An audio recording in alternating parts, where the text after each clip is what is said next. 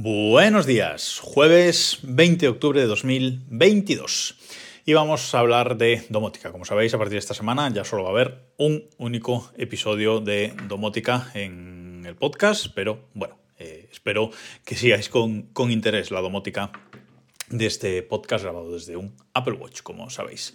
Hace un mes aproximadamente, eh, en uno de los capítulos de, domótica, os hablaba de un mando Zigbee con triple botón, en el capítulo 437, creo recordar, que os lo dejo en las notas de este episodio en desdereloj.com por si lo queréis volver a escuchar.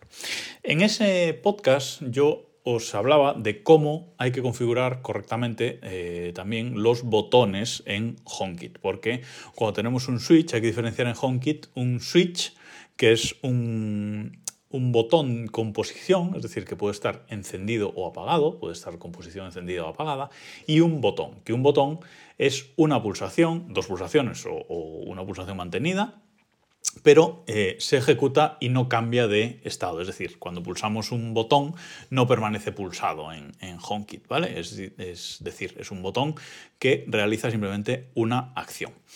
Y os comentaba que en, en HomeKit, en el sistema HomeKit, cuando eh, utilizamos uno de estos eh, botones en la configuración de, la aplicación casa, cuando tenemos uno de estos dispositivos, como por ejemplo este mando Zigbee del que, del que os hablaba, cuando vamos a su configuración, eh, vemos las acciones que puede hacer ese botón. En el caso de este mando, pues una pulsación, dos pulsaciones o pulsación sostenida.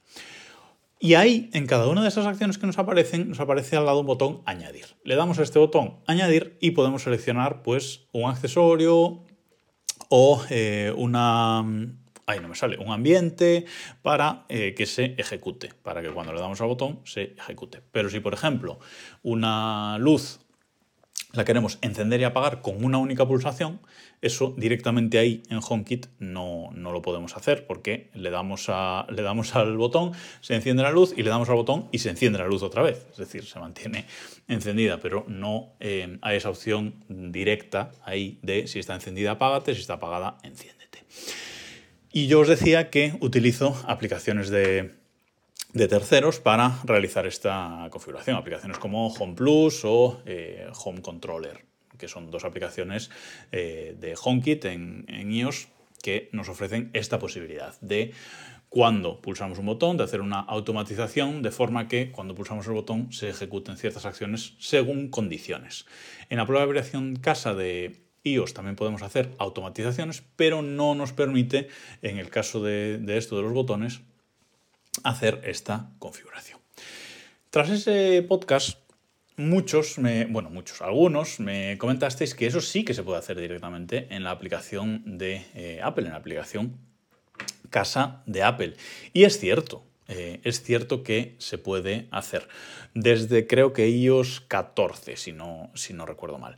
¿Y cómo se puede hacer? Bueno, pues cuando eh, vamos a la configuración del botón, cuando vamos a la acción de la, pulsación y le damos a ese botoncito añadir del que os hablaba, eh, nos aparece una lista de pues, ambientes y dispositivos. Pero si vamos abajo del todo, si hacemos scroll hasta abajo del todo, nos va a aparecer una opción que nos pone convertir en atajo. ¿vale? Nos aparece una, una opción que nos pone convertir en atajo. Si le damos ahí, nos aparece una interfaz similar a la de atajos de, de iOS en la que podemos poner acciones condicionales, es decir, podemos eh, poner acciones, igual que en la aplicación atajo, cuando hacemos un, atajo y podemos poner un condicional. Entonces ahí sí podemos hacer, pues sí, eh, poner un condicional, si la luz está encendida, entonces la acción a ejecutar es apagar la luz y si la luz está apagada, la acción a ejecutar es encenderla. ¿vale? Es decir, eh, podemos realizar ahí la configuración y además, además eh, nos da la posibilidad de ponerle un nombre. ¿vale? Podemos ponerle directamente un eh, nombre. Con lo cual, pues está, está bien, podemos hacer ahí directamente la configuración. ¿Qué pasa? Que hacemos esa configuración, está ahí en el botón configurada y funciona funcionalmente mm, funciona perfectamente. Eh, ¿Qué pasa? Que si vamos a la pestaña de automatización de la aplicación casa, ahí esa automatización no aparece.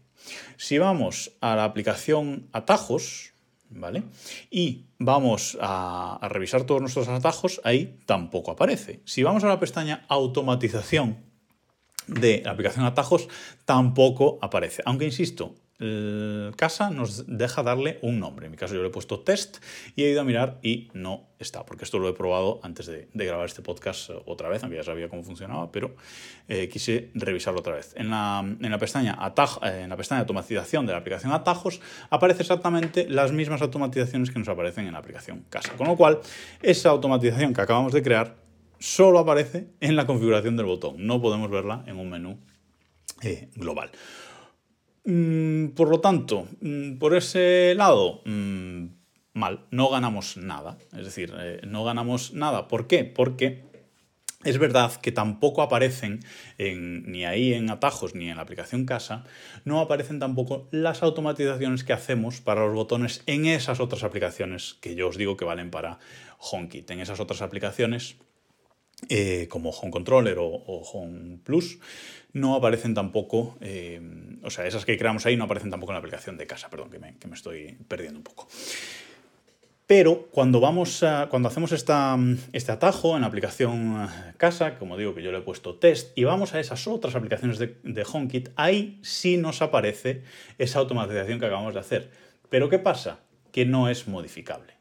Es una automatización creada dentro de HomeKit, dentro de, atajos, pero ahí en esas aplicaciones no nos aparecen para modificarlo. De hecho, si abrimos la automatización, nos va a aparecer la lista de opciones condicionales que nos dan estas aplicaciones más eh, avanzadas de, HomeKit, pero no podemos modificar la eh, automatización de atajos. Con lo cual, si queremos modificar esa automatización o si queremos eh, ir a revisar todas las automatizaciones de botones que tenemos, no nos queda otra opción que ir a la aplicación casa, ir al botón, ir a la configuración de la acción y ahí modificar el atajo. Con lo cual yo creo que no ganamos absolutamente nada. Uno, porque sigue sin aparecer en la aplicación casa ni en la aplicación atajos. Y dos, porque luego en las aplicaciones avanzadas no las podemos modificar como nosotros queremos. Así que, insisto, aunque se puede hacer con atajos y a lo mejor alguna gente le resulta más eh, conveniente, yo sigo recomendando que esta automatización la hagáis directamente en estas aplicaciones avanzadas para HomeKit.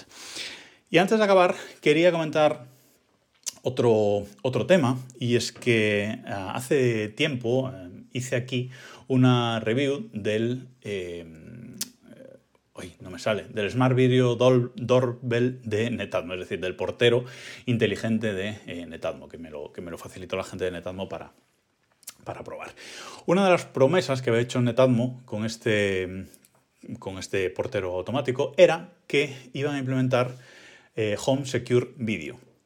HSV, eh, que es este grabación de vídeo en la nube que ofrece Apple a los usuarios de iCloud Plus. Dijeron que lo iban a implementar, pero eh, ayer sacaron una, nota de prensa, una información diciendo que no van a soportar esta eh, funcionalidad por las grandes exigencias que pone Apple para funcionarla, para mm, que esta funcionalidad funcione. Es decir, Apple, ¿qué requiere para que un dispositivo eh, sea autorizado a utilizar Home Secure Video o certificado más bien? Pues requiere que la grabación de vídeo sea 1080p a 30 frames por segundo eh, que esté el wifi mm, siempre activado y que la grabación sea continua contra la nube. Netatmo ha estado haciendo muchas pruebas en su laboratorio, pero dicen que eh, con estos requerimientos la experiencia de eh, usuario con el portero mm, inteligente no es buena, porque normalmente la grabación continua que hace Netatmo es a 2 frames por segundo, eh, y aumentarla 15 veces a 30 frames pues supone ya un mayor gasto de energía, que esto no tendría por qué ser un problema, ya que el dispositivo está siempre eh, conectado a la, corriente.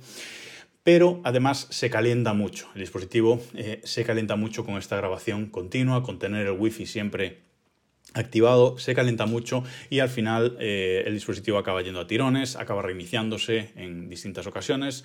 Netatmo dice que en sus pruebas de laboratorio pues todo, funcionó, todo funcionaba bien, pero en cuanto han puesto los dispositivos en beta eh, privada a ciertas personas eh, elegidas, y ciertos usos reales, digamos, en, la calle del dispositivo, pues han empezado a ver esto. Muchos reinicios, sobrecalentamientos, eh, la aplicación al final va, va a tirones porque el dispositivo no responde correctamente y en definitiva que la eh, experiencia de usuario ¿vale? no es buena. Ya no tanto por tener que hacer la grabación a 30 frames por segundo, porque Netatmo ha dicho que de esto eh, de todas estas pruebas que han hecho, han aprendido muchísimo y muchas funcionalidades de Home Secure Video, pues al final las han implementado, pero contra el almacenamiento interno, contra la SD interna del eh, dispositivo.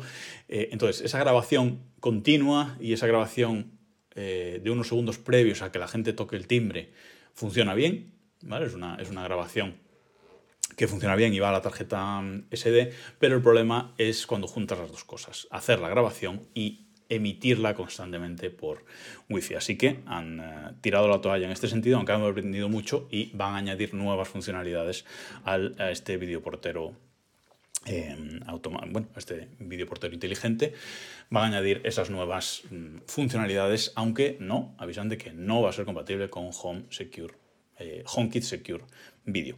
Y la verdad, creo que, aunque es una decepción, no nos vamos a engañar, es una decepción que el dispositivo no lo vaya a soportar, pero creo que les honra las explicaciones que, han dado y la justificación que han puesto, priorizando además la experiencia de usuario sobre las eh, funcionalidades, porque a lo mejor otras marcas podrían haber cogido y decir, no, mira, lo implementamos igual, quien lo quiera usar, pues ya va a ver que el dispositivo funciona mal y que se fastidie, pero no, ellos han priorizado la experiencia de usuario y eso les honra. Y estoy seguro de que seguramente no a corto plazo, pero a medio o largo plazo acabarán sacando otro dispositivo, una actualización de este eh, portero inteligente con mejoras de hardware que les permita esa implementación de Home Secure Video. Estoy, vamos, 100% seguro de que esto va a pasar, igual que ha pasado con la estación meteorológica Netatmo, que inicialmente no era compatible directamente con HomeKit y han ido sacando versiones del hardware revisadas, aunque estéticamente la estación meteorológica es igual, pero creo que hay como tres versiones diferentes del hardware eh, y la última, la más moderna,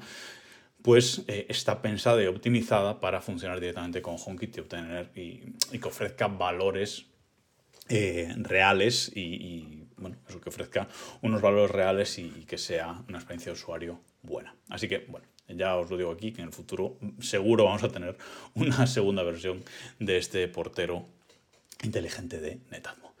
Y nada más por hoy. Nos escuchamos mañana.